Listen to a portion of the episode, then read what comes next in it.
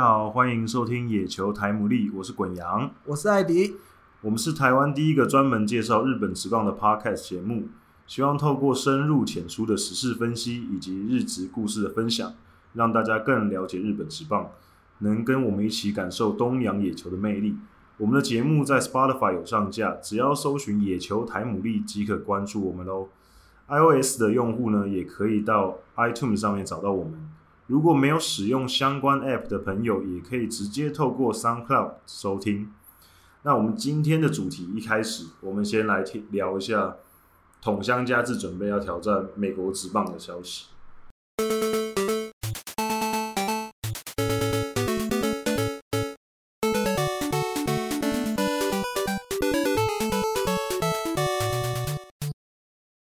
那有关桶乡佳治呢，他在高潮赛之后。赛后不到一个小时，他就马上就有新闻出来说，他在休息室就直接跟球团的代表三元一晃表示说：“我想要去挑战美国职棒，我想要透过入闸制度去挑战。”那三元也直接就答应他了，因为其实，在去年的谈薪的时候，他们就已经讲到，就是他从小有这个梦想，他希望可以去挑战。呃，美国职棒，只是他们有做一个约定啊，就是他必须要，如果在选手的时候就已经回来的话，那一定要回来横滨队。那同乡当然也是欣然的接受。那其实呃，很多人会觉得说少了同乡会差很多。那其实横滨有很多考量在啊，一方面也是考量到选手的生涯的问题。因为其实同乡大概在三年前，呃，四年前，二零一五年球季结束的时候，他就前往多米尼加去参加独立联盟的比赛。那个时候其实就感受到他其实有很大的意图，想要去挑战美国职棒。那从他那个时候，他也开始关注很多美国职棒的消息，然后他也会看比赛，然后也会有尝试去学西班牙文。像这几年，其实去看横滨的春训，你可以看到他其实跟横滨的洋将 Lopez 其实互动很热烈，然后他们都是用西班牙文沟通的，所以其实他在这方面他已经有在做一些适应跟一些准备，然后他也有可能跟前辈，比如像松井秀喜有讨论过，如果他去挑战美国职棒的话，他需要具备哪些能力，然后他有哪些条件可能还不足。所以今年这个结果是他经过三年的沉淀跟呃尝试之后，他觉得自己的能力应该已经足以应付美国职棒的强度的时候，所以他才决定今年就要去挑战。那当然，他的如果要等到海外 FA 的话，要等到二零二一年，那有点久了。那现在二十八岁去挑战，刚好是在巅峰期，那这也是球队。也让他去的原因，毕竟这几年其实他对球队的贡献也很大了。然后目前美国职棒那边传出的是蓝鸟、巨人、白袜跟印第安人，还有最喜欢日本选手的水手队是比较有机会出手球队。那这些球队普遍都是可能在左外野或是 DH 或者是一垒有一些些空缺球队。其实美国媒体那边其实很多专栏作家或记者都有出来讲说，其实桶乡曾经对美国职棒的球队来说是一个很有吸引力的选手，尤其是他在二零一六年打出生涯年四十四支全垒打、一百一十分打点的时候，那时候其实有很多支球队就主动的跟他接触过，那也有确实的有做一些 meeting，有一些更进一步的接触，只是当时。桶乡并没有选择直接去。那随着他二零一六年之后成绩呈现一个下修的状况的时候，其实那支球那些球队对于他的兴趣就没有这么的强烈了。不过，虽然说很多美美国媒体认为他可能现在只有一个小联盟约的程度，但是其实桶乡的打击能力在日本职棒还是顶尖水准，这个是毋庸置疑的。尤其是他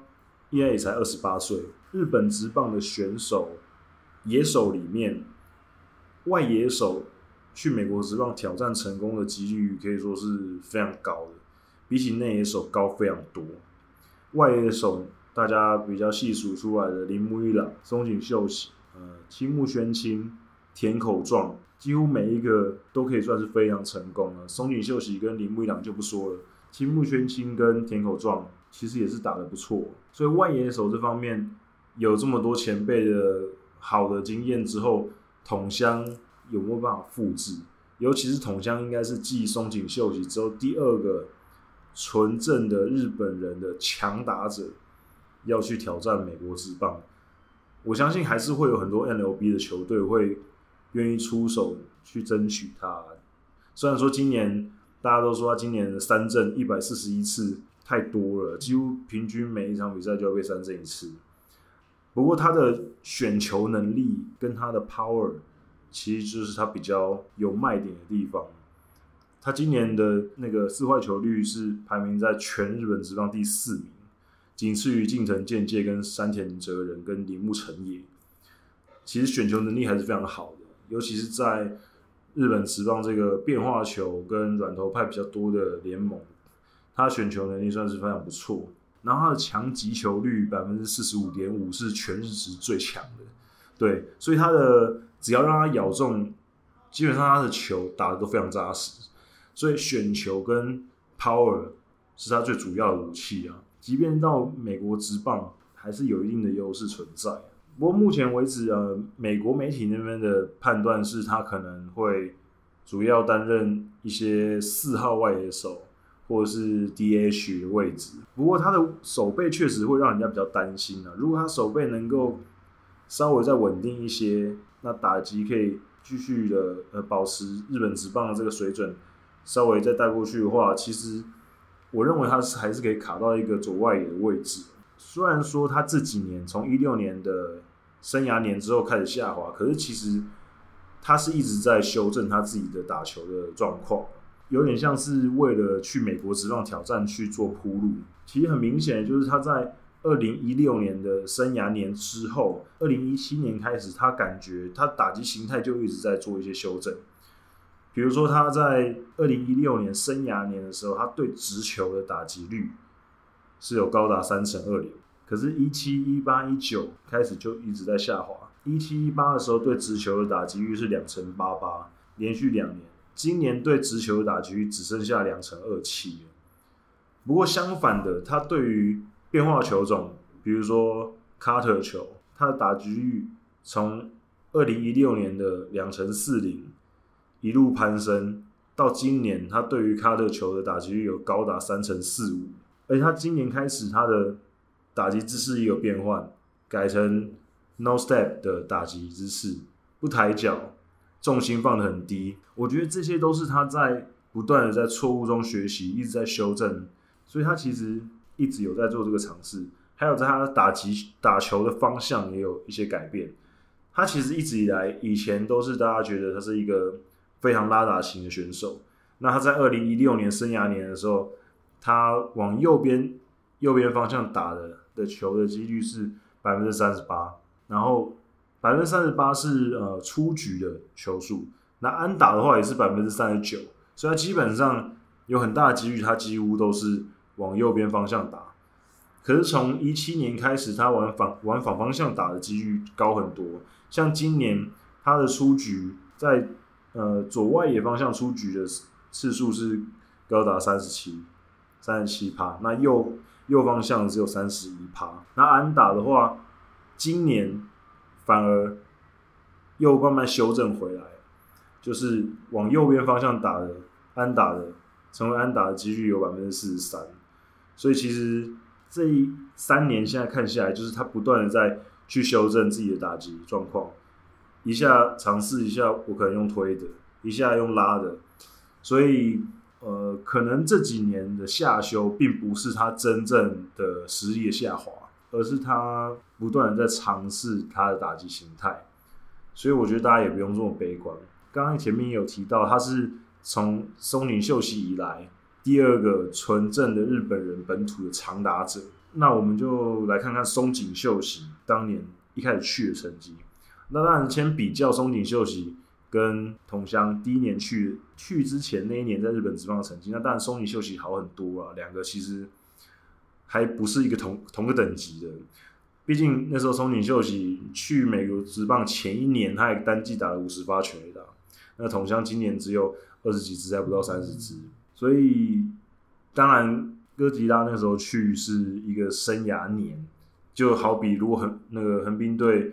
在一六年就放桐乡去，或者桐乡也是生涯年。不过那个时候，呃，在这么好的状况之下，松井秀喜去到洋基队的第一年是。两成八七的打局率，然后十六发全垒打，一百零六分打点。其实成绩就数字上来看下修很多，可是其实已经算蛮好的，因为他算是一个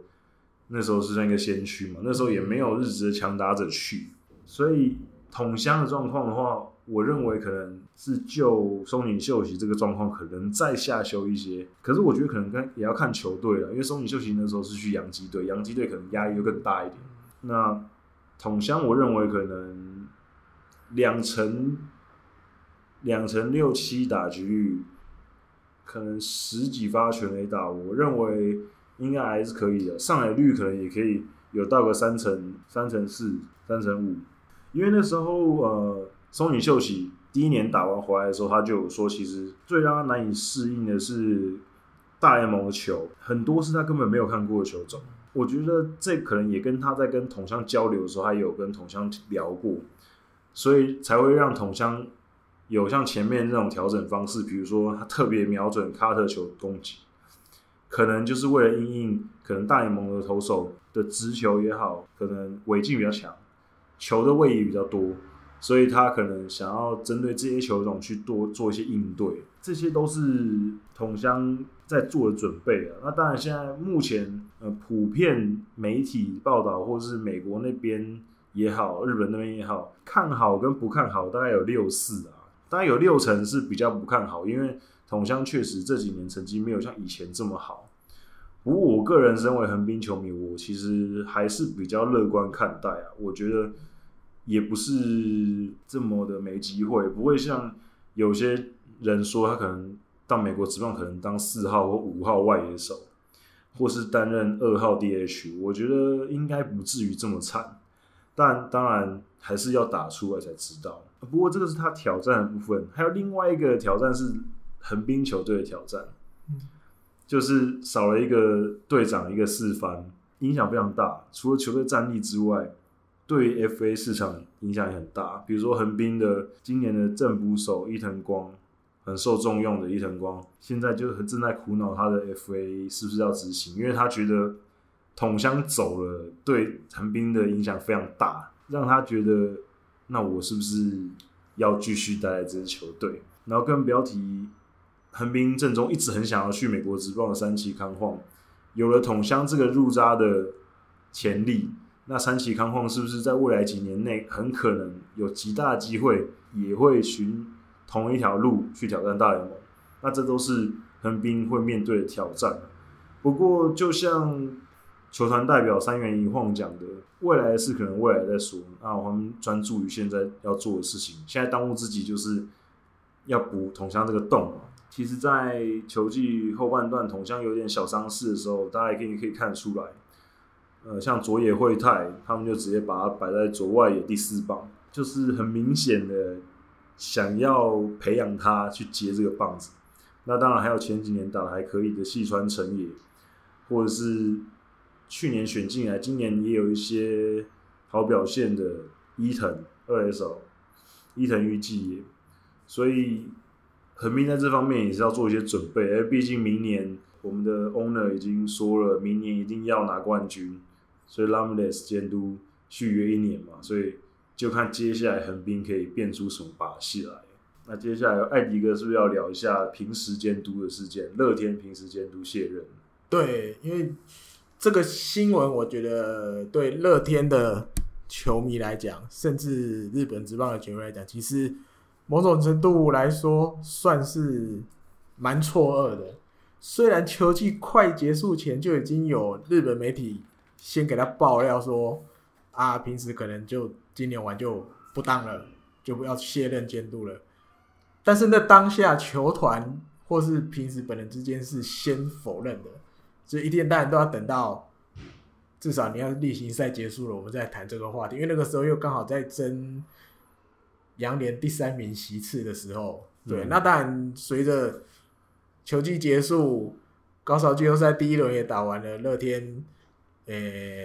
今年的球季就真的画句点了。那当然，这个这个话题，这个事件又再度要被报道。那当然，现在也已经有结果了，平时监督就真的要退下来，对，然后由今年在乐天二军担任监督的山木照要来升格，直接要变一军监督。对，那简单讲一下平时监督啊，因为他算是这个球团史上第一个进来的时候是乐天的选手，然后退休之后，不管是去当教练，最后当一局监督，他都是一个以血统来讲，他就是一个纯的乐天的嗯出身的的那个人物就对了。对，那没想到他。战绩其实也带的不错，比如去年还在 B 段班，今年就直接拉上来第三名收尾，可是却还是要解任。那当然大家就会去问那个石井一九剧院，等于现在都是他在操刀这些事情。那石井剧院也很罕见的，他去写了一封像一个信一样给各大媒体，就是他对这些我要把平时换下来为什么的这个东西要解释给大家听。那他当然，他有他几个论点。他第一个，他觉得每一个监督、每一个教练都有自己的长处，可能平时监督的长处是什么？那在他的心里，三木新监督的长处又可能就是另外不同。所以他认为这一种东西是可以带给球队进步的。那他也说，乐天现在正处于一个正在改革、改变，然后打基础的阶段中。那他希望借由不同的每个监督不同的长处来增加这个球队进步的速度。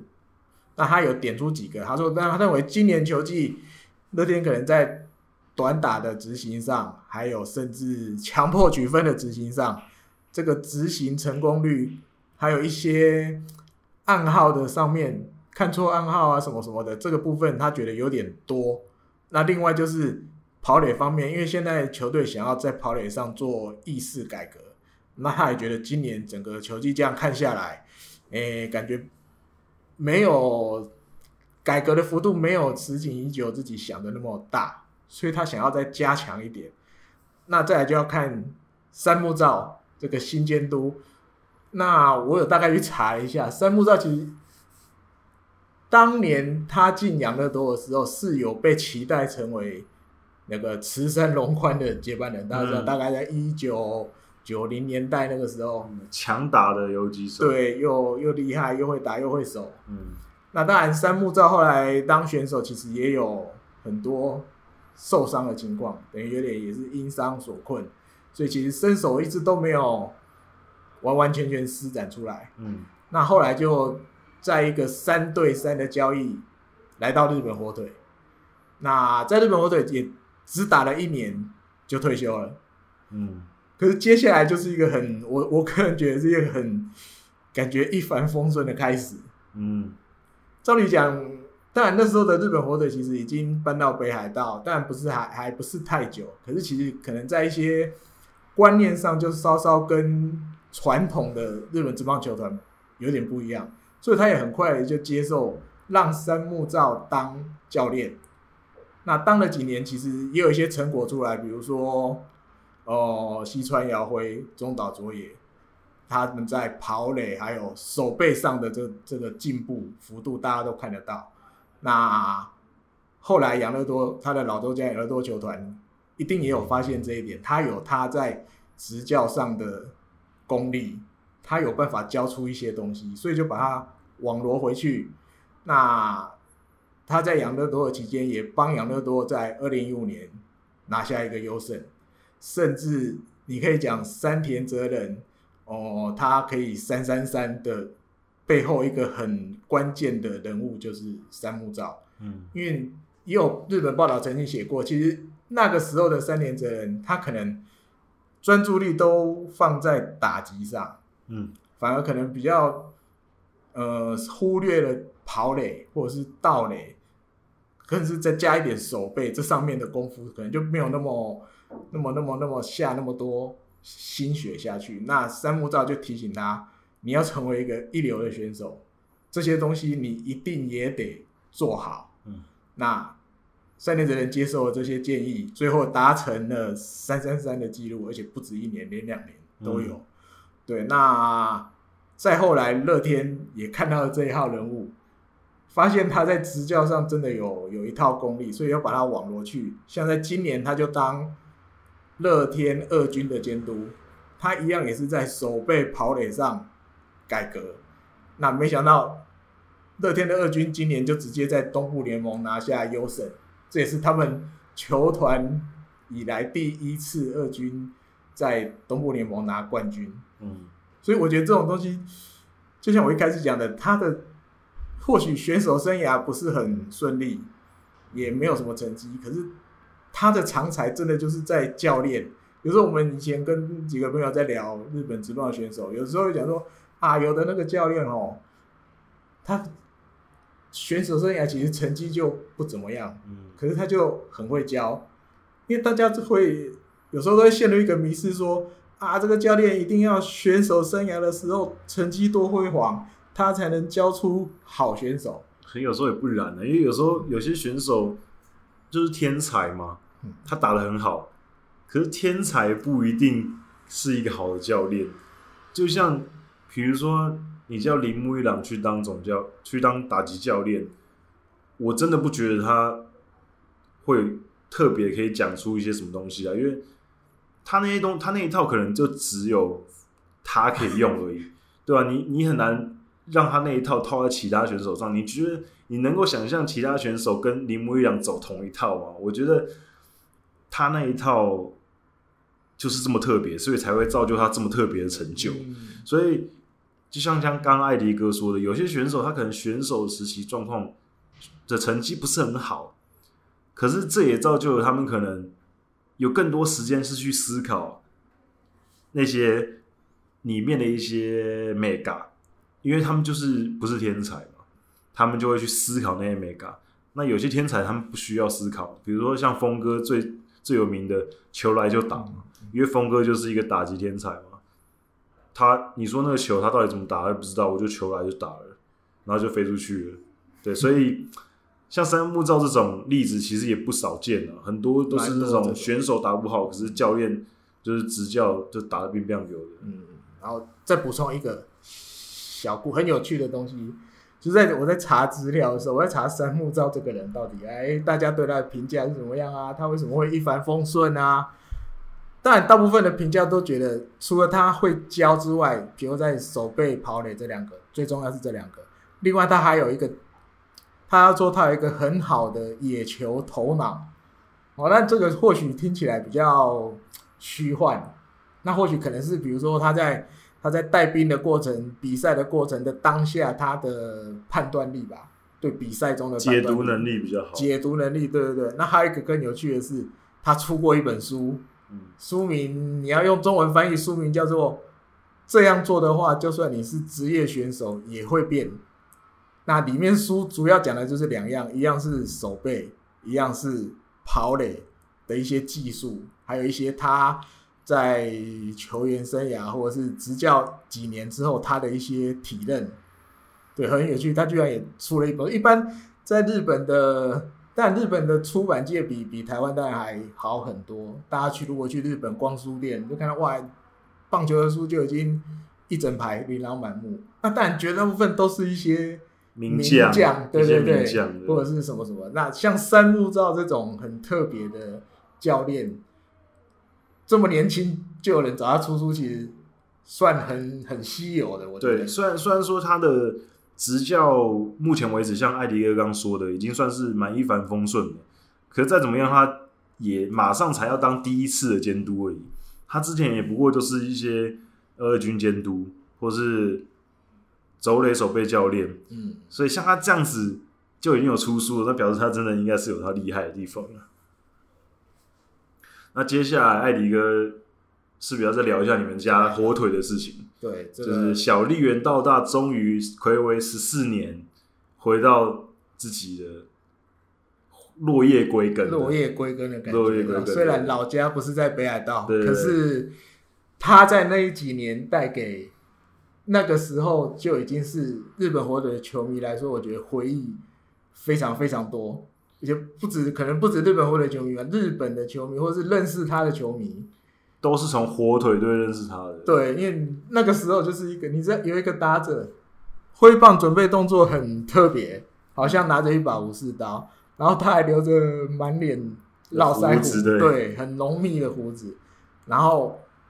又打的下下叫，好像一把一把武士刀随时会把球挥出去那种感觉。对，而且台湾的球迷应该对他也非常的熟悉啊，因为他的打击姿势。那个年代应该就是台湾球迷最熟悉的就是小笠原道大跟中村纪阳？差不多，这两个人都是指标性 豪迈二人组。对对，那但他的特色就是全力挥击。对 Force Wing，他是是日本职棒很早就开始 full swing 的，对，不是不是柳田优起开始，是小绿人道大开始。对，那但新闻就是他。离开了中日二军监督的职务。对，我们上一集 podcast 的时候，他才刚，对，才准备要离，就已经离开，才那一天去拜会，说我要我要拜拜了，对对对对对。然后没隔几天，马上就传出来，日本火腿就把他找回来了。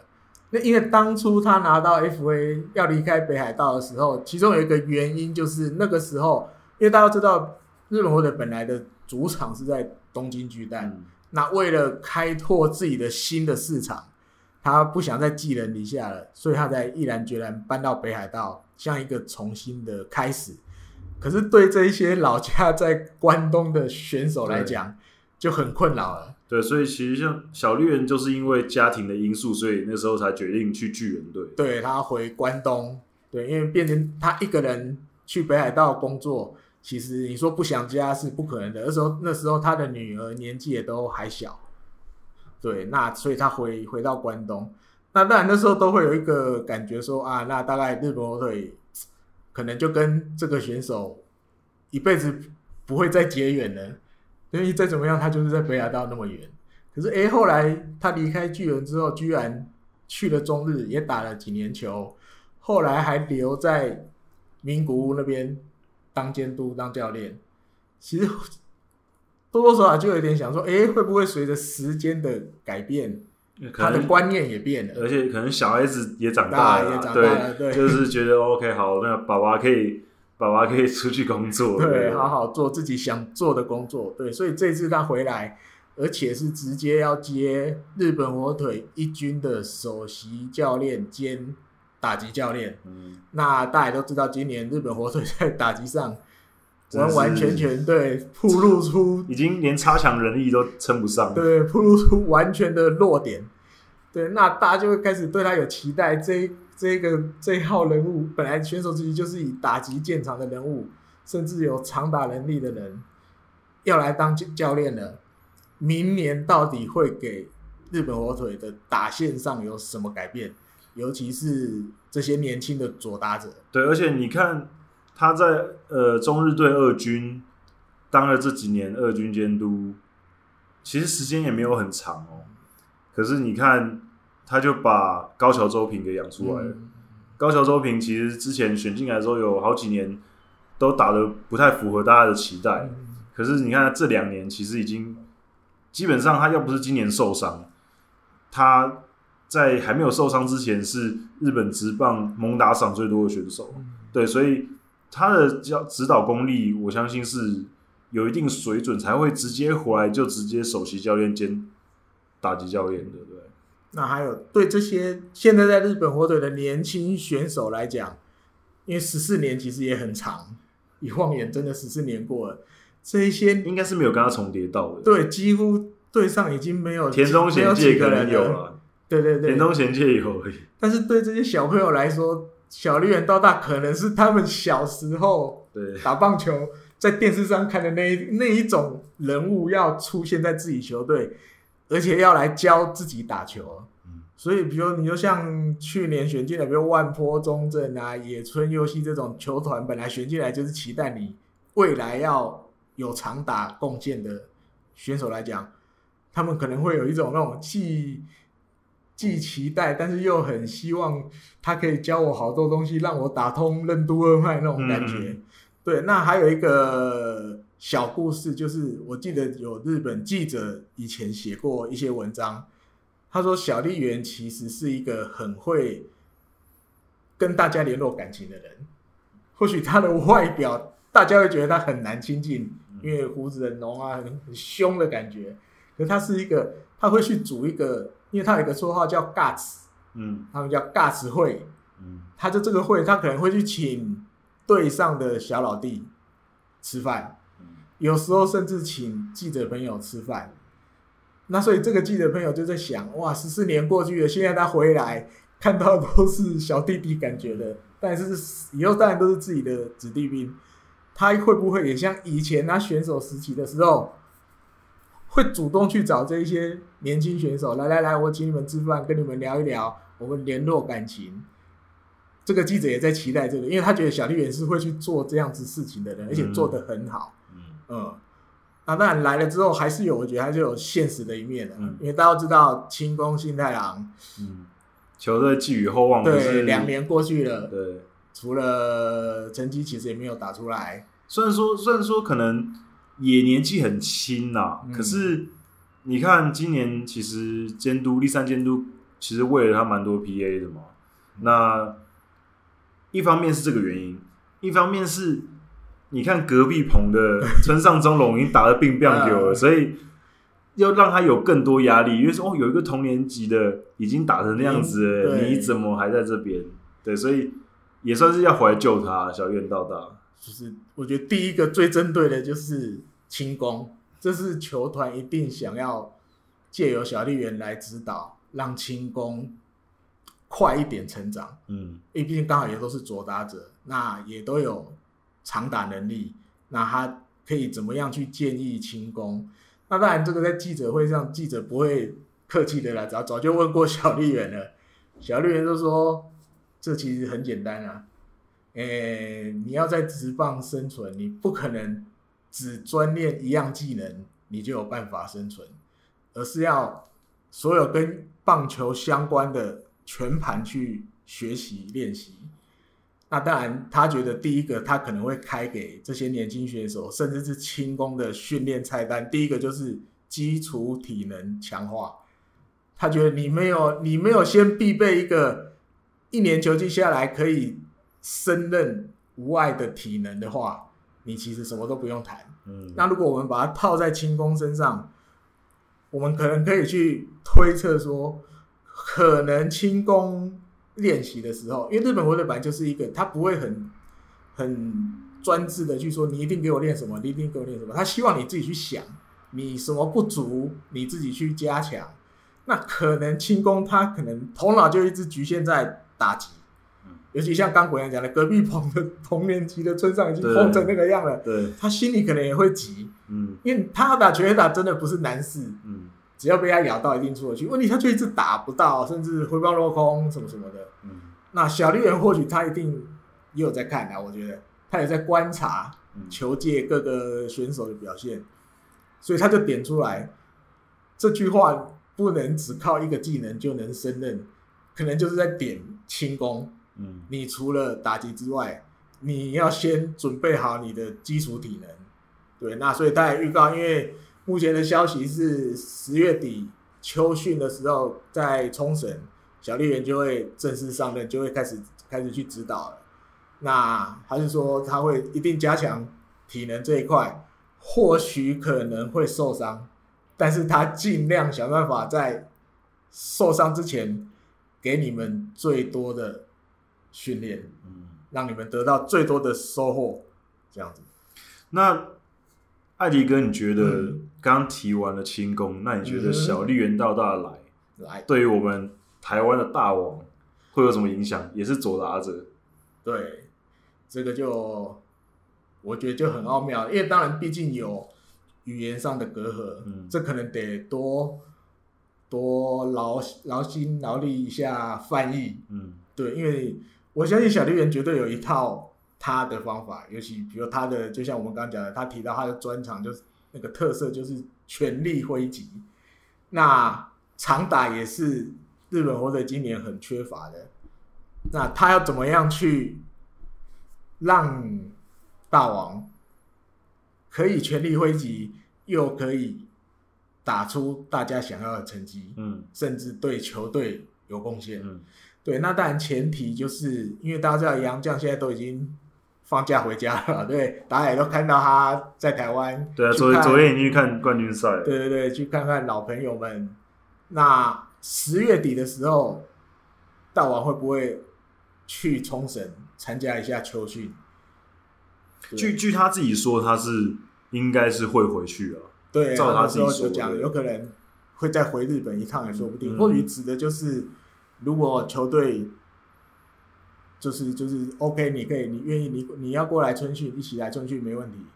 让你来，那或许他真的就会跑去嗯 Okinawa 去去冲绳参加春训，哎，秋训。因为这一段期间，其实有我们这么多年看下来，有很多年轻选手。在这个秋天、冬天这段时间过去之后，对对对，爆炸性的成长。嗯、那但有人会说啊，来过什么旅台就是神，来东盟一下。东盟对，就是这段期间，如果你年轻选手持续练习，有时候会突然想通什么，嗯、或者是有一些打击的技巧，就突然又更成熟了。对，那我们也会期待啊，就是在小丽媛的指导下，大王或许会有一个不一样的大王出现。嗯，我觉得。就是希望可以有一些别的刺激啊，因为因为今年其实日本火腿的打击真的是比较凄惨一点。惨。那 换了一个这种既有声望、球员时代又有时机，然后教练的生涯里面也有一些成绩的选手回来，我相信对球队绝对是一个正面的影响啊。那就看选手有没有办法吸收。那接下来我们聊完了。小笠原到大之后，我们来聊一下呃，FA 市场上面几个比较大物的人。OK，对，比如说像 T 钢田啊、惠泽义啊，还有刚刚横滨还没有确认自己的意向的伊藤光也好。那艾迪哥要不要讲一下？就是 T 钢田。对，因为去年吗？我忘了。我们好，我记得以前在也是一个直播的。我们自己录的节目里面，嗯、我好像就很鸡婆的讲，嗯，我就觉得那时候大家可以观察 T 冈田今年球季结束，他到底会不会走？因为去年球季结束的氛围就是好像这个球队有点分崩离析的感觉。对对对，大家都觉得金子也走了，对啊，伊藤光也走了，那西永辉也走了，西永辉也走了，好像有一些我们不知道的事情在这个球队里。茶壶里的风暴，对对对，所以大家宁愿好吧，我离开，我离开，我离开。只是当时 T 冈田还没拿到 FA，他不能离开。可是他在这个球队变成虽然有伤影响，可是感觉有时候他已经没有什么出场的机会，宁愿把他放在二军或者放在板凳，也不让他出场。对，那当然，今年球季结束，他拿到 FA 了，那也很快的，他就。宣布他不行使 FA，他要继续留在欧力士。当然，他自己有讲到，就是那个岸田户的引退赛那一场，嗯，他有上去代打，虽然被三振了。可是他感受到欧力士的这些球迷对他的爱，就是纵使这几年他成绩这么不好，也没有什么贡献，可是球迷都等着当年那个 T 冈田可以回来，嗯。对，那所以他愿意留下来。我觉得还有一个很重要的角色是福流剧院。嗯，啊，福良，我说错了，福良剧院。福良去当剧院之后，我觉得他能够非常快的把提纲点这件事情搞定，留下来。因为因为欧力士的球团方其实很早就马上跳出来说，T 冈田就是还在我们未来的战力规划里面，他。以后还是会是，我希望他是我们的中心打者，所以我们绝对会全力慰留他。他们很快那时候一取得 T 钢田一取得 FA 的时候，他们很快就跳出来讲了，所以我觉得这一步也会让 T 钢田觉得 OK 好，球团其实是还是蛮重视我的。对对，而且 T 钢铁有一点稍微有一点点点三十出头了，嗯嗯，你差不多可以说他就是生涯欧力士的吧？应该是他自己也有讲了，会选择留下来，就是我要一直都待在欧力士。那决定留下来，对欧力士当然是好事。可是接下来就是踢钢铁有没有办法找回当年的身手？那当然，现在就是在月底的时候有一个在波多黎各的冬季联盟，他也要去打。嗯，那但以这个年纪，这个这个抗战的选手还要去多米诶波多黎各这种中南美洲的冬季联盟打球，其实在日本来讲也不常见。对，通常都是年轻选手。对，年轻去比较多。那他愿意再去，大家也都会期待他以后的踢钢铁会不会是当年那个年轻的踢钢铁再回来？因为大家知道他全垒打的实力还是在，那个球被他猫到还是会飞很当年当年他也是有引领风潮，他的那个打击姿势，对对对，也是有引领风潮过的。嗯，对，所以期待他可以复活，因为毕竟。他虽然这几年没有什么成绩，可是他也是欧力士算是一个看板人物了。虽然这几年吉田镇上风头已经把他抢过去，可是就像艾迪哥刚刚说的，球迷都没有忘记当年那个踢钢铁，所以希望他可以就是好好的去再把那个实力找回来。那再来就是另外一个。也是一个很大物的 FA，大物，然后也宣布要留下来。对，就是会泽义。对，广岛的。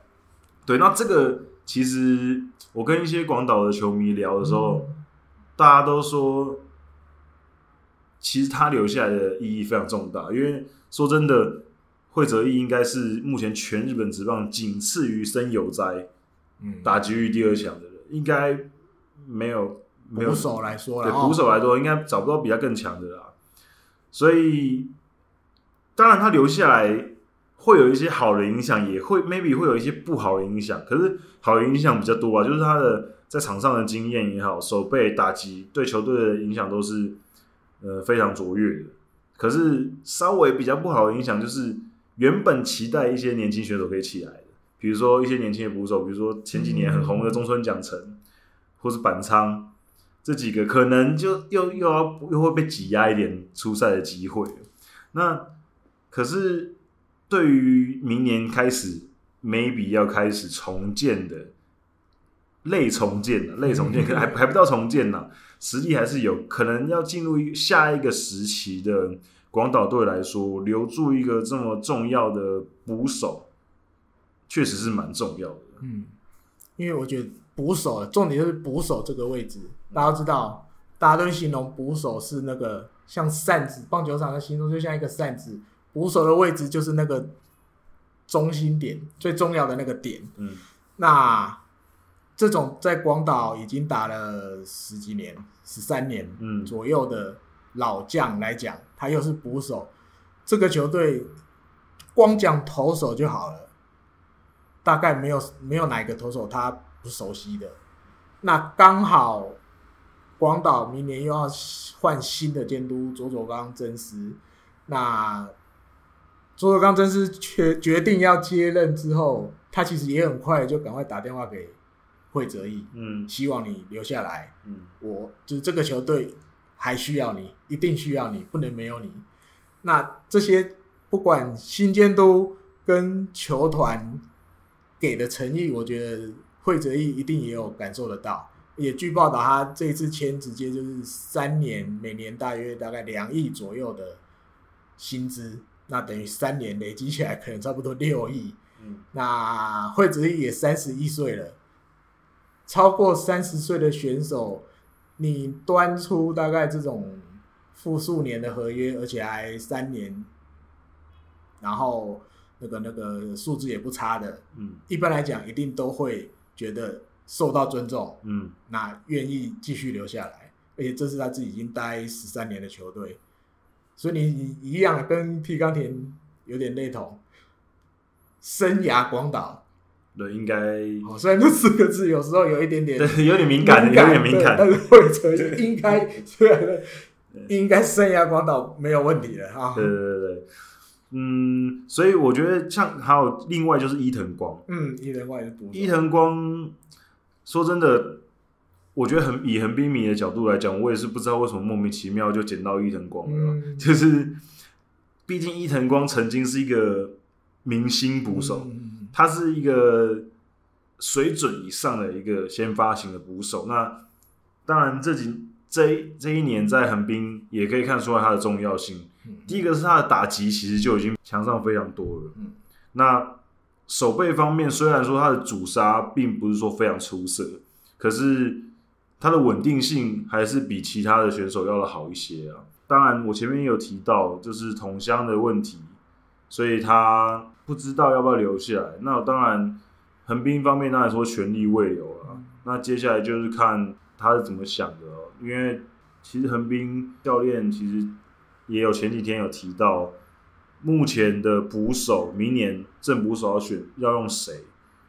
其实也是不知道要用谁。啊，白纸，对对，一张白纸一样。因为伊藤光也不知道会不会留。那如果他要留的话，那是要像今年这样用吗？他跟互助两个互相轮流蹲，然后林井偶尔上，还是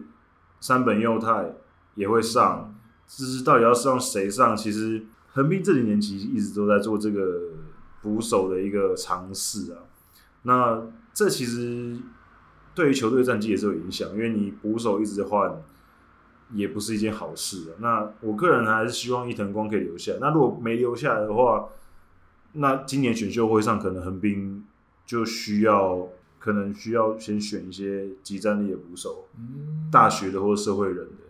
对吧、啊？就像当年选互助一样，选进来马上第一年就让他当正捕手，这种事情横滨也是有做过。那就看看伊藤光的决定了。这个其实也是影响蛮大的。提完前面的几个话题之后，接下来就是我们要聊一下目前高潮赛 Final Stage 的一些话题。那正在我们的录音的当下呢，就是目前还在打第四站。哦，第四站，第四站，因为昨天台风终止的关系。嗯、那目前我们在录音的当下，西武跟软银打到第五局，软银暂时领先。那巨人跟阪神还在打第二局。那我们可以稍微聊一下，就是大家听到的时候可能已经有结果了，可是我们稍微聊一下前面几场我们的一些看法。西武队，我不知道怎么说，西武的球迷应该会觉得有一点五味杂陈。连续两年都应该可以说用非常强势的打击在太平洋联盟称霸。今年看起来好像投手群的表现比去年好一些，虽然少了绝对的王牌菊池雄心，可是几个年轻投手金井打野跟高桥光成，虽然状况不是很稳定，可是好像缴出还可以接受的成绩。然后中继又有瓶颈。就八十一场出赛的瓶颈，跟真田终结者表现好像真的还不错，可是殊不知进入了最后 final stage，目前遇到软银已经连续输了三场比赛，那今天看起来目前还是落后的，会不会被横扫？嗯，我觉得机会其实蛮大的，因为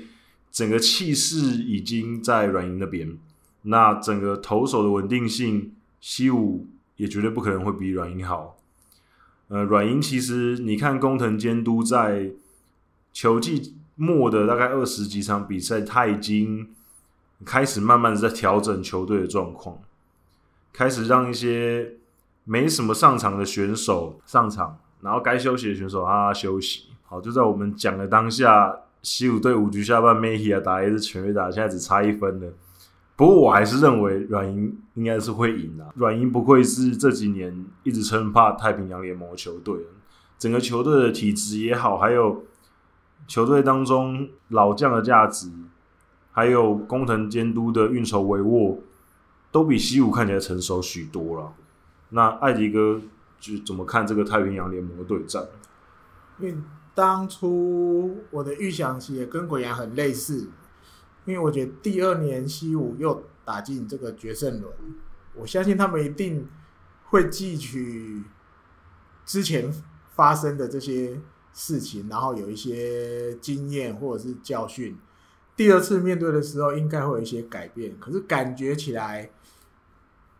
他们还是用一个打例行赛的阵法要来面对这个决胜轮。那以结果来看，似乎打这种短期比赛，大家有讲都叫短期比赛，好像跟打一百四十三场的例行赛会有一点点不同。基本上就是完全不一样的事情啊。对，那以对照组来讲，你可以看到软银。呃，可能功能监督或是这些选手在这种比赛的经验上真的多很多。比如调度上，他发现以后有哪一个选手好像打击比较低潮，比如松田宣浩，他就可以毅然决然，OK，你就是在板凳上待命，我找人去顶替你。那可能比如福田顶替上去，哇，马上就有成绩表现，或者是中村晃，因为他也可以马上补上这个。有其他主力选手休息的时候，他马上补上攻击缺口。其实你就觉得这个球队这些经验上都是他们非常强大的武器。他们在这种短期间比赛马上要发挥的时候，马上就拿得出成绩。那反观西武那边，他的阵法，OK，我第一站派我球季末末末半段表现最好的先发投手那个尼鲁，那尼鲁。可是哇，没赢。第二站，呃，希望摆在金井打野，哇，错球也没赢。然后第三站软银才压上他们的王牌投手千贺滉大。对，所以这个真的就是只能说让软银逃过了。对，就是这两前两场比赛，西武最少最少要想办法赢下一场，加上他自己的一个优势，这样就至少赢了两场。可是偏偏前两场都没赢，第三场对方已经压上王牌了，然后当然又输的头头头，嗯，就这样被听牌，对，很快很迅速，人家就听牌了，嗯、有一点点又有点像上一次一样，突然就这样措手不及，好像已经快要在在悬崖边快要掉下去的这种感觉，嗯，嗯，这是洋联的状况，我有一点比较意外的，对，我没有，我也是没有想到西武队会。输输的这么果断，就是这么无悬念的，前面三场就连续输掉了。虽然说我们都知道软银是一个经验丰富的球队，他们的实力也很坚强，板凳深度很够，可是应该不会有任何人想得到西武会如此的没有抵抗能力。对，那这当然跟他们刚跟艾迪哥讲的一样，他们试图用在季赛。取得胜利的这个机那个方程式套用在季后赛上面，那目前看起来是彻底失败，因为无论是尼鲁也好，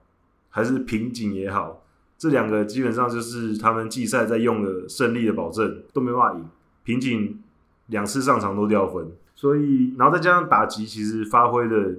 前两场还有一些反抗的能力，第三场完全就是被千鹤封锁住。那这个可能。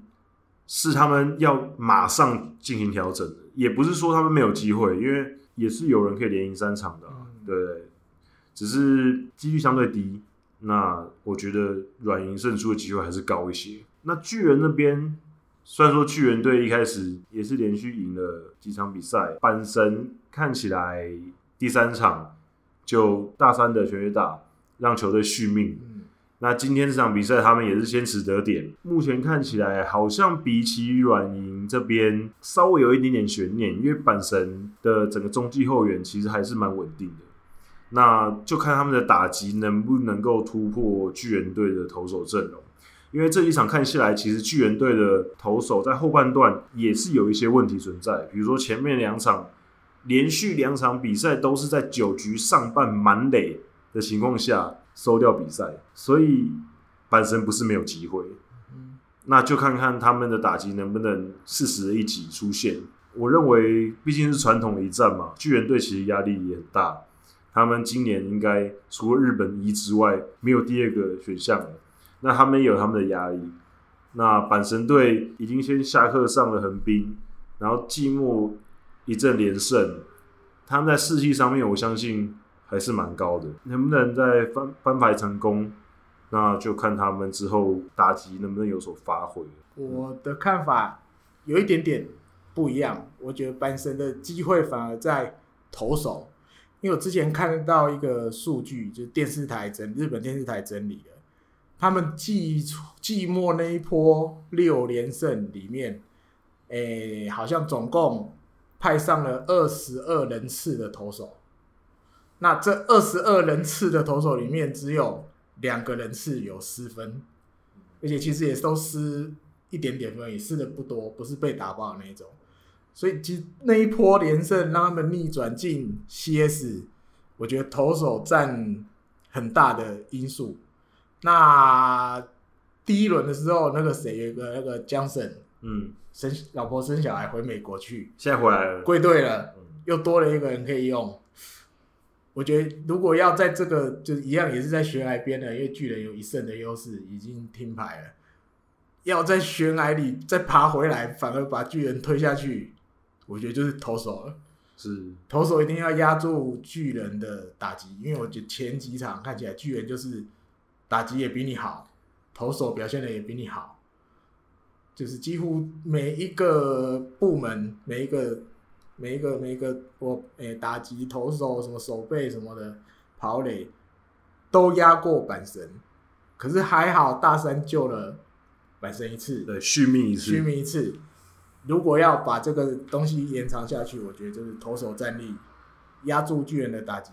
都还有机会。对，我觉得就像艾迪哥说的，其实像今天的比赛，西永辉先发，我觉得西永辉可能投了五局，投完之后后面四局，我觉得石石野监督绝对又是投走车轮战，全部压上去，就是。轮着你不要不要的，就是整个全部的一直在换，频繁的换投手。对横滨的时候，其实就是一个很灵活的换投嘛，让他们能够封锁住横滨的打线。那我觉得他们如果如法炮制用这一套的话，他们的投手阵容确实是整个日职算是顶尖的。嗯，对，所以机会上面，我个人认为是比西武大一些啊。对，因为毕竟在这种短期比赛。守备跟投手的重要性，其实我觉得是还是大于打击的。对。那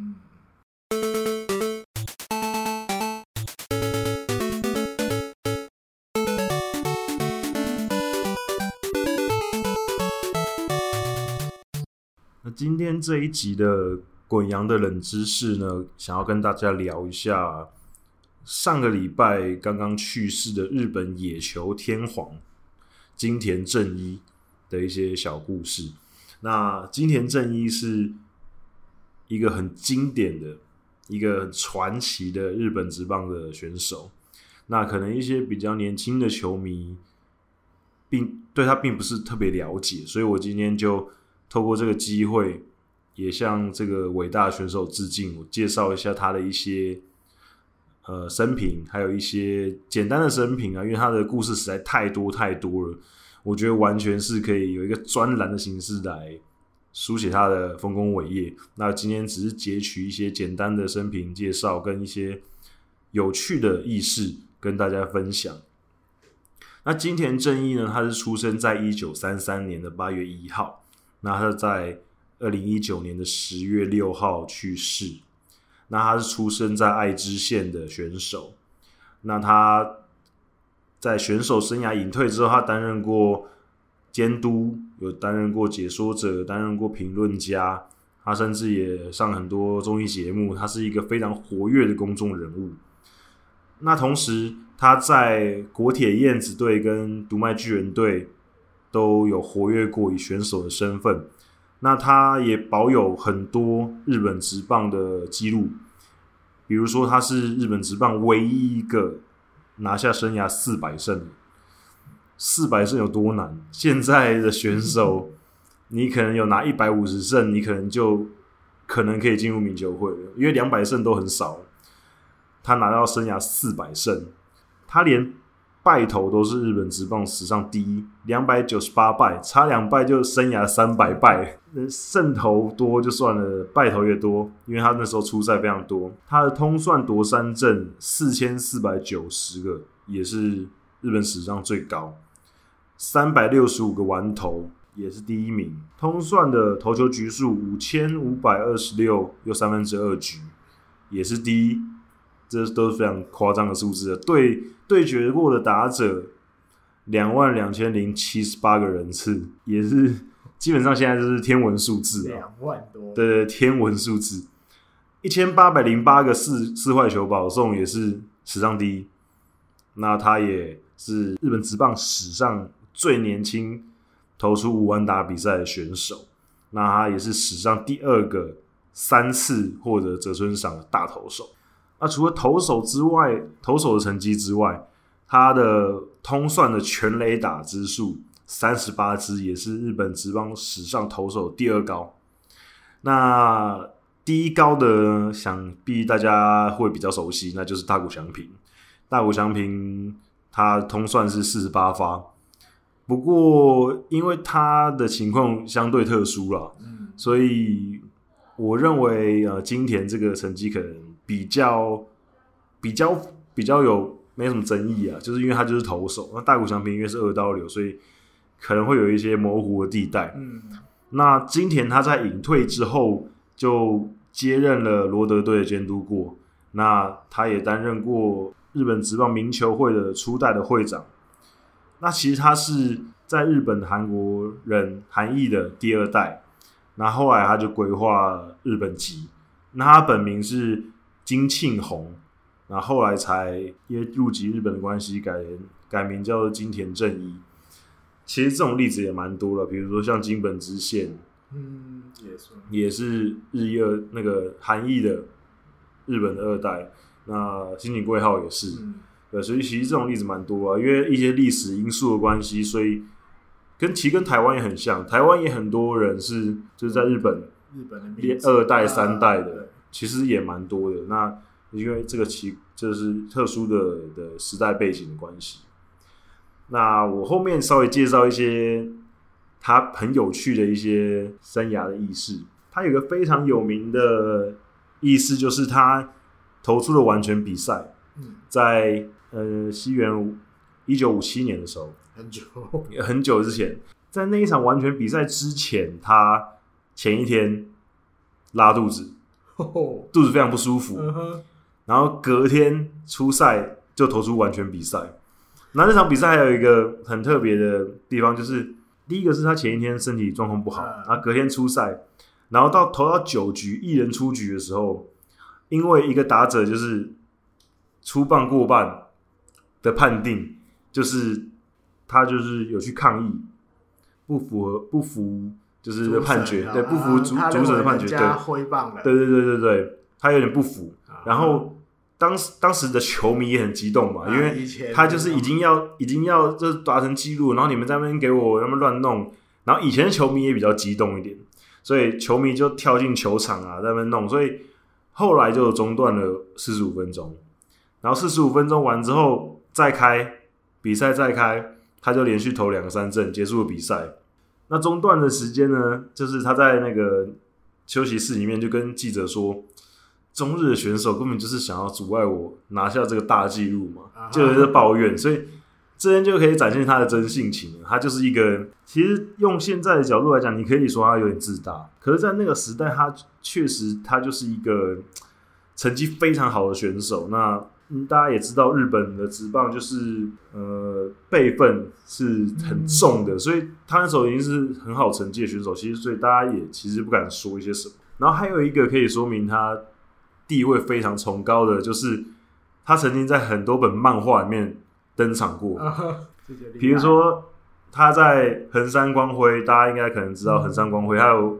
画过《三国志》的漫画。我高中的时候很喜欢看他画的《三国志》的漫画。那在横山光辉老师的《铁人二十八号》的漫画里面呢，那个漫画里面的主人公叫做金田正太郎。那这个名字就是因为金田正一的名字所以取的啊，来取对对，因为横山老师也是一个棒球迷，啊、对，所以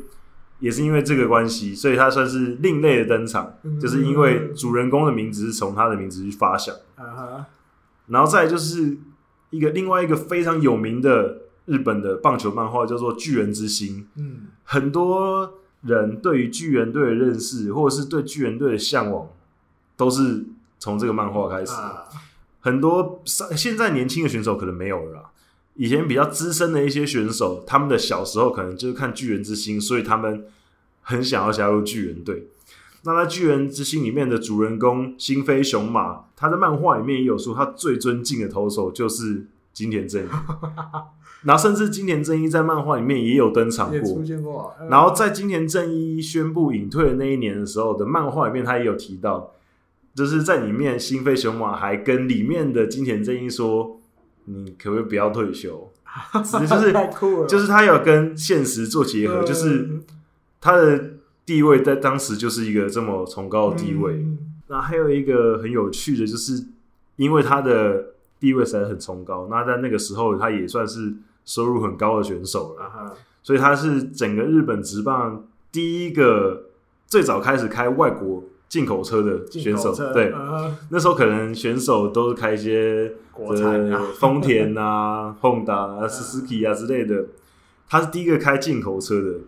然后他的理由是说，因为外国车比较坚固，如果出车 如果出车祸的话，比撞可以可以撞的比撞赢，可以撞赢撞赢别人。对对对，然后。车子里面也比较宽，我甚至可以睡在车上，因为它还蛮高的。对对对对对，他他有这样子说，然后他甚至那个时候已经有就司机了，他有雇佣一个司机，对，所以是是走在很前面的一个球星呢、啊。对，他的呃，在他的隐退的会见上面呢，在西元一九六九年的时候，十一月三十号，他宣布他要准备要隐退。那在隐退的时候，他就跟记者展示他的左手说。你们看，我的手现在已经没办法伸直了，uh. 就是这样一直弯弯的，弯弯的。对，没办法伸直。了。那这一幕呢，也有被画在《巨人之心》里面，漫画里也，对对对对对，结合实事，对对，漫画里面也有画到，就是他的隐退会见里面他的这一幕，对对对对对对，对，所以 那个《巨人之心》的作作者也是。非常的喜欢他，所以就一直不断的把他放进去了，嗯、因为毕竟他是那个主人公的偶像，对。嗯、然后还有一个，也是在球迷圈里面，就是大家传了很多年的很有趣的，现在看很有趣啊，可当年看有点恐怖。其实，就是他后来隐退之后担任监督的时候呢，在罗德队的第二次执教，在西元一九九一年的时候，当时五月十九号他们对上近铁的比赛，然后。呃，那时候是近铁队进攻，对杨将，对对对对对对对对对对，我有印象，对那个对上那个 Jim，然后他攻击内角，对，胖胖的，他攻击内角，然后打到了，打到他，然后他就直接冲去打投手了，然后一路追到外野去，对对，全部人跑出来之后呢，他当然也跑出去，金田正义也跑出去，然后就在杨将好像跑太快，不小心跌倒的时候。我记得是因为那个画面，常常大家看那个金 play 那种，嗯，大爆笑或者是什么什么，他会剪那个乱斗片的时候，这一幕我记得每年都会被剪进去。那时候就是因为这个杨绛追着罗德投手一直跑，一直跑，一直跑，罗德不想被他打嘛，然后就一直跑跑到外野，那大家就冲，一堆人都冲去外野，后来就要把进铁的选手就把这个杨绛要带回休息室，啊，没事的，没事的，大家休息了，休息，回去休息室的，不要再打了。好，回到休息室，想说杨绛可能气好像有点消了，嗯，结果哎、欸，他突然回头一看，对面休息室不知道怎么样，不知道看到什么，又冲出去，对，要冲出去，对，然后后来就跑跑跑，可能有点累了，因为刚刚冲到外野也是有人，突然自己就扑街了，对，就扑街，然后扑街下去之后呢，金田就跑去往他脸上踢了一脚，就刚好。他扑街的位置就在金田前面，没很远。对对对，所以就顺势顺势穿着钉鞋，我记得他讲他穿着钉鞋，对，顺势就踹了他一脚，踹到头这样。然后当时在乱斗的时候，他也就是有攻击，也有做出攻击的动作，比如说打对方的手臂啊，嗯、然后甚至后来连木棒都拿出来，就是感觉一副就是真的要真的要干架的感觉。对，就是他的脾气，他脾气起来的时候也是很。对对对，那其实，在前一年的时候。他有曾经在西武对上西武的比赛里面用脚去踹裁判，哦，对，然后那个后来也是直接退场了，啊、对，所以他的火爆脾气在日本职棒也是非常出名的。嗯嗯嗯。然后还有一个事迹就是，他刚刚有前面有提到他是首任的名球会的会长，哦、那当然他也就是第一个辞任的会长，因为那时候大家都说他有点太专制了，哦、那这可能跟他的脾气有关系，对，所以他就他那时候就辞去了会长的职位。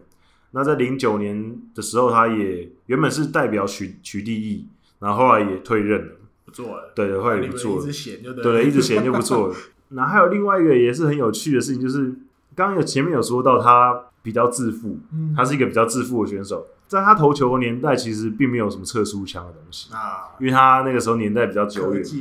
对对对对，所以他在他在退休之后呢，其实，在各大各大的媒体上面，他都很常会提到说。我那个时候球速应该有超过一百八十公里吧？对，他就到处讲说有综艺咖的到到处讲说他的球速应该有超过一百八十公里，可是因为那时候也没有测速枪，嗯，那他到底是有没有投到这个速度？当然以现在的角度来看，应该是不可能啦，嗯，可是毕竟是没有证据嘛，那随随便他讲嘛，因为其实也有很多。老球员有说他的球速很快，嗯，所以就好像在帮他背书。可是有没有一百八十公里？我觉得可能只有老天爷知道了，因为他连他自己都不知道。那还有再分享一个最后一个，我觉得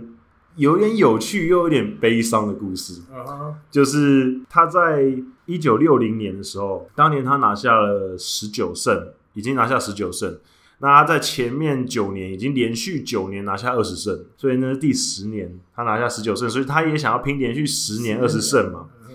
所以就在那一场九月三十号的比赛对上中日那场比赛呢，他们对上的先发投手是岛谷岛谷永雄，这个只是大家可能比较不熟悉的投手，因为他职业生涯也只有七年而已。那岛谷呢投了投到第五局的时候，球队是二比零领先，他并没有失分。那在二比零没有出局、三垒有人的危机的时候呢，嗯、金田就在休息室说：“让我上。”所以呢，所以所以他就上了哦，然后就这样子直接就把比赛投完了。所以岛谷的胜头没了嘛？最后他们赢了，就对。对，最后赢了，嗯、然后岛谷胜头没了，胜头是金田的身上，所以金田顺利的拿下二十胜，嗯、连续十年的二十胜。那他后来。又延续了四年，所以他后来连续十四年拿下二十胜。Oh. 那可是反观岛谷那场比赛没拿到胜投，后来他的职业生涯在六年的时候结束，他的通算胜利是零胜，没半胜。对，没半胜，所以有点悲伤，有点悲伤。原本可能有机会，对对对。但是老大说，老大说不行，我投，我，我来投。对，所以 这个这个也反映出他的。一个自负的一面啊，在当时啊，我，我只能说他的个性，说认真的可能不并不是这么讨喜的个性，甚至应该是有点让人觉得有点讨厌。可是没办法，他的成绩就是这么好，所以大家对他还是非常尊敬啊。可是你说要有没有什么争议？其实他也算是一个有一些争议的人物。年轻的时候意气风发啦，对对对对，一般我们认识他都是他已经。老了，然后偶尔上上综艺节目那一个时候的他，对，可那个时候的他，大家其实都是对他敬重，然后觉得他有时候讲话幽默幽默的，就像大家大家都会讲，哎、嗯，我好像那时候可以投到一百八，像这种事情，嗯，他可能就在节目上这样讲一下，然后大家就笑，那可能节目效果就有，嗯，所以可能跟现役时期的他差很多。现役时期的他可能就是另外一个故事那样，我上，对对对，可能就是后辈会有点怕，又有点很讨厌的前辈的角色。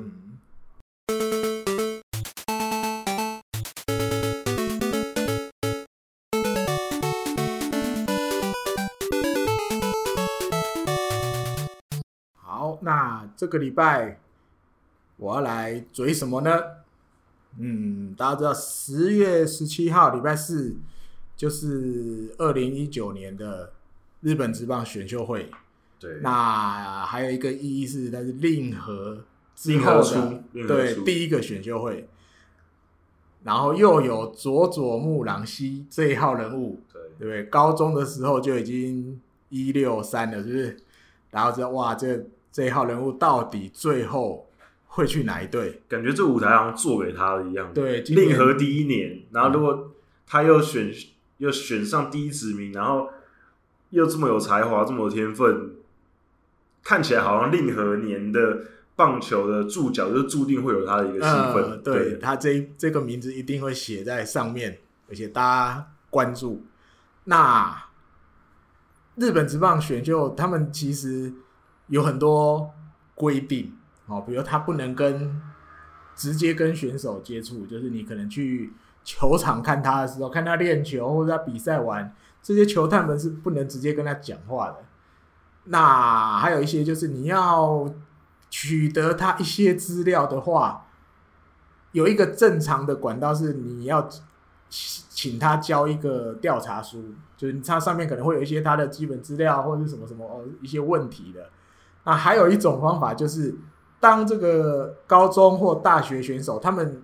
如果确定要投入职棒，他们要缴一个叫职业志望书，对，就好像就是我确定我要投身职棒，那也要交这个文件，他才能是候选对象，职业球团才能选他的意思。那在他缴出这个文件之后，球团就可以去安排时间。你可以亲自跟他讲讲话，就是你可以跟他介绍你可能自己的球团，我好在哪里，我可能想要怎么样培养你什么什么的，也可以这样子。这个是大概你如果选秀会前你要直接跟他有讲话的机会，就是他已经确定他已经缴了文件了，那我们再来安排时间。那当然，佐佐木朗希这一号人物，大家都想要去跟他聊一下，聊一下，介绍一下自己，我好在哪里，所以。前一段时间，大概就十月初这段时间，日本职棒大家都知道，十二个球团，嗯，有十一个球团都安排时间，分别一天可能两间学校、三间学校不等，陆陆续续十一十一支球团都去拜过了，嗯，拜码头之类的都介绍过，我好在哪里，我教练我怎么样养你，我们设施有多好，我们多先进什么的这样，可是有一个球团没去。那支球团叫做日本火腿，对，很早就呛名说要选佐佐木朗希的，对，怎么会这样？六月，我记得六月的时候，七早八早就已经讲我要选佐佐木朗希了，可是他却不去跟他聊聊，也没有去跟他介绍，今这个礼拜就来嘴这个，好，为什么他不去？都有原因在，那据一些日本媒体的报道。为什么最后没有去？当然，这个问题，那个我记得山田正雄就是日本火腿的那个球探的顾问，他被问到，他有回答说，他就很简单的说，很平常心说，啊，就二零一七年那个时候，清宫，我们也是唯一一个没有去拜他的，就是没有去跟他聊聊的，但是我们就抽到他啦，所以今年佐佐木朗希。为了我们也想抽到他，所以我们也决定不去拜。但是各位朋友，你相信吗？有迷信到这种程度吗？没有，我觉得非常清楚，这就是场面话。那据一些消息来源指出，其实早在五月的时候，有一次日本火腿，诶，GM 带头，然后带了带了。球探部长还有负责的这个球探，他们三个人就去就去那个那个大船头大船渡大船渡高校去看他们练球。那当然那个时候我们刚好讲有规定嘛，他不能跟佐佐木朗希讲任何话，因为你会犯规。但是那一天练完球之后，他们跟那个国宝洋平监督，就是大船渡高校的监督，有去跟他聊了一下天，嗯。跟监督聊天总没事吧？对，不犯 不要犯规。对，跟监督聊天，他们总打打打一个擦边球。对，然后就跟他们聊聊，据说也顺顺势的跟监督介绍了，如果你的这一位佐佐木同学来我们这里，我们会怎么样的培养他？然后我们有什么时机啊？时机说白了就是大股相品的时机嘛，嗯，就是一些一些有的没有的，通通跟。这个大船渡的监督聊过了，那或多或少也借由监督的嘴巴，也跟佐佐木讲了一些东西，就是让他们对日本火腿这个球队好感度上升一点。不过，不过，其实这也是日本职棒选秀的一个比较奇特的地方啊，就是特别的地方，就是因为说穿了，你也是要抽到他，你才可以签嘛。那这么多支球队都去跟他讲话，那你到时候没抽到，不是就白搭吗？可是其实日本职棒很重视这种东西啊，就是他们说这叫做算是一个挨杀子，就是打招呼，嗯、打招呼就是我我跟你打个招呼说，哎、欸，我可能会选你哦。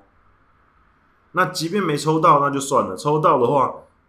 那至少我当初跟你打过招呼，那我们有一个默契，那我们再慢慢来谈。那如果你没有打招呼，然后你到时候选了，有时候反而会造成一些误会，对困扰。对，对，一些日本一些日本的选手或是球团会有这个想法，就是我当初没跟你打招呼，那我就选你了。他们会觉得有点困扰，虽然说我们很难理解困扰在哪，可是日本人就是还是会走这一套，所以象征性的应该都要去。可是像火腿队就没去，那火腿队大家也知道，他们很从很常出怪招嘛，比如说他们在选秀会上面就会硬选一些，比如说菅野就说我非巨人不去，然后火腿就是硬选，然后还抽到，然后害菅野要去流浪一年，尴尬，对，然后跟大谷翔平说，你们都不要选我，我要去美国职棒，火腿队硬选，然后硬留下来，像这种例子。其实蛮多的。那火腿队就是一个比较不按牌理出牌的球队。嗯、那他们今年这样子，我觉得他们想必是对自己的那一套非常有信心。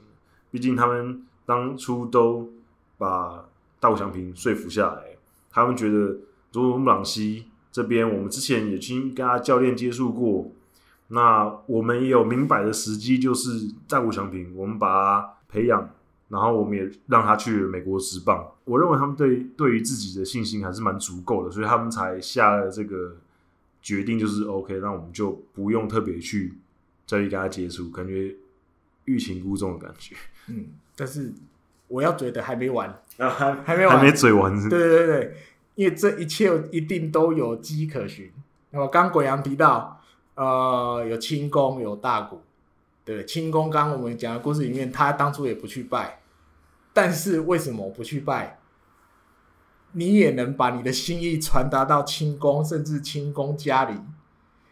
因为大家知道立山监督在当监督之前，他选手退休后，他有很长一段时间是在朝日电视台当像主持人这种工作。那他主跑的当然就是体育界的东西，不只是棒球。那大家知道清宫的爸爸。清宫克信，他是在日本橄榄球里面很有名的一个名将。名将对，后来也是监督。那有基本上在做采访那几年，在朝日电视台做采访的时候，立山监督跟清宫爸爸其实早就有一定的交情在了，因为早就有认识，也采访过。对，而且清宫也成名了很早。我想必他小马联盟的时候，威廉波特的时候，他们就已经知道他这条人物。对，对，所以你有的东西其实透过。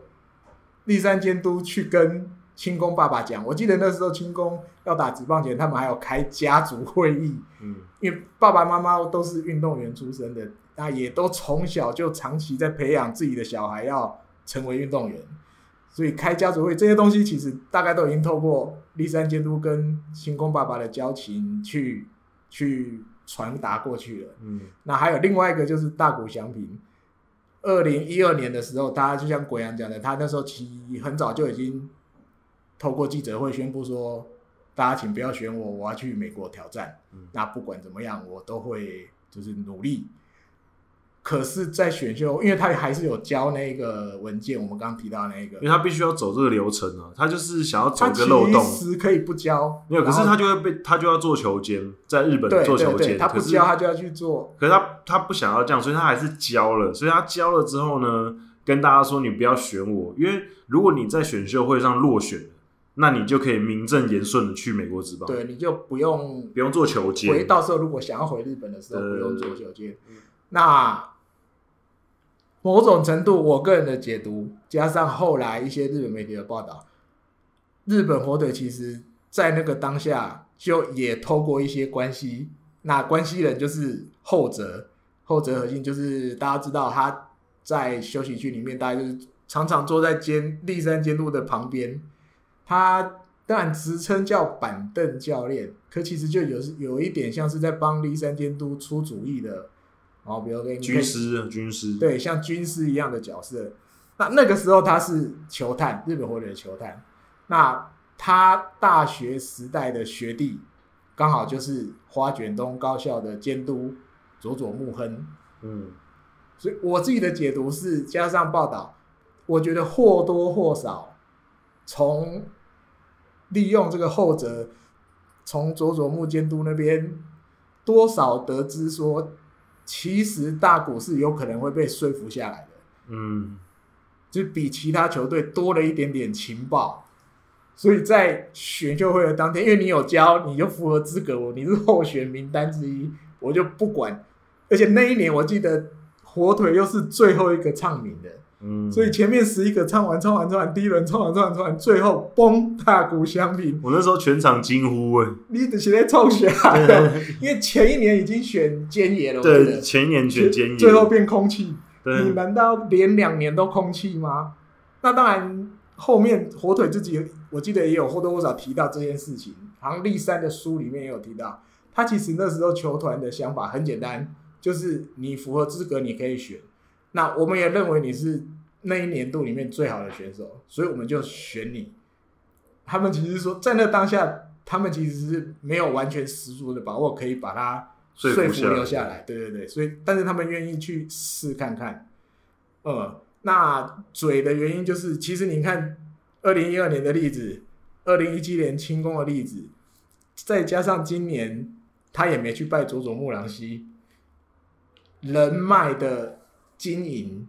我觉得日本火腿这个球团算是把它用的很透彻的，对吧？你看刚刚那个各种关系，对，想办法扯上关系，然后透过这些关系去传达我们对你的热情，我们很希望你来，我们的诚意这样子。所以这种东西其实，你当然可以说有时候有一点点走后门或者是什么什么什么的，可是就是在那个。符合规定的以内，他们会想办法去做，是就钻漏洞，钻漏洞，但是又不犯法，也没犯规，就是在这个这个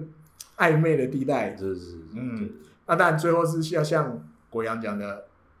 你还是要有。手气才能到家，因为要抽签。最后的最后，你还是要抽到才行。对，因为不太可能单调啦。对啊，不太可能单调。佐佐木朗希，我觉得应该至少四队以上啊。四队，对，至少四队以上，哦、对吧、啊？应该是不会超过清宫啊，因为今年其实像奥川啊、嗯，森下啊，其实也都会有人选，所以我觉得应该四队，四队差不多，四五队是是应该是可以接受的。嗯嗯嗯。好，那今天的节目就差不多进行到这边。那感谢大家的收听。那再跟大家宣导一次，就是如果你想要订阅我们的节目的话呢，可以在 Spotify 上面可以搜寻“野球台姆利”，就是按那个放大镜的地方，你就打“野球台姆利”就可以找到我们的节目，然后可以按一下订阅。那 iOS 的用户呢，在 iTunes 上面可以找到我们，可是我不太确定现在有没有还上架了没有。不过最快的话呢，可能应该下礼拜就可以上架了。那大家也可以去找。那如果你没有使用这些 APP 的话呢，你可以透过我们的 SoundCloud 的连结，也可以直接收听。那我们就下个礼拜再见喽，拜拜，拜拜。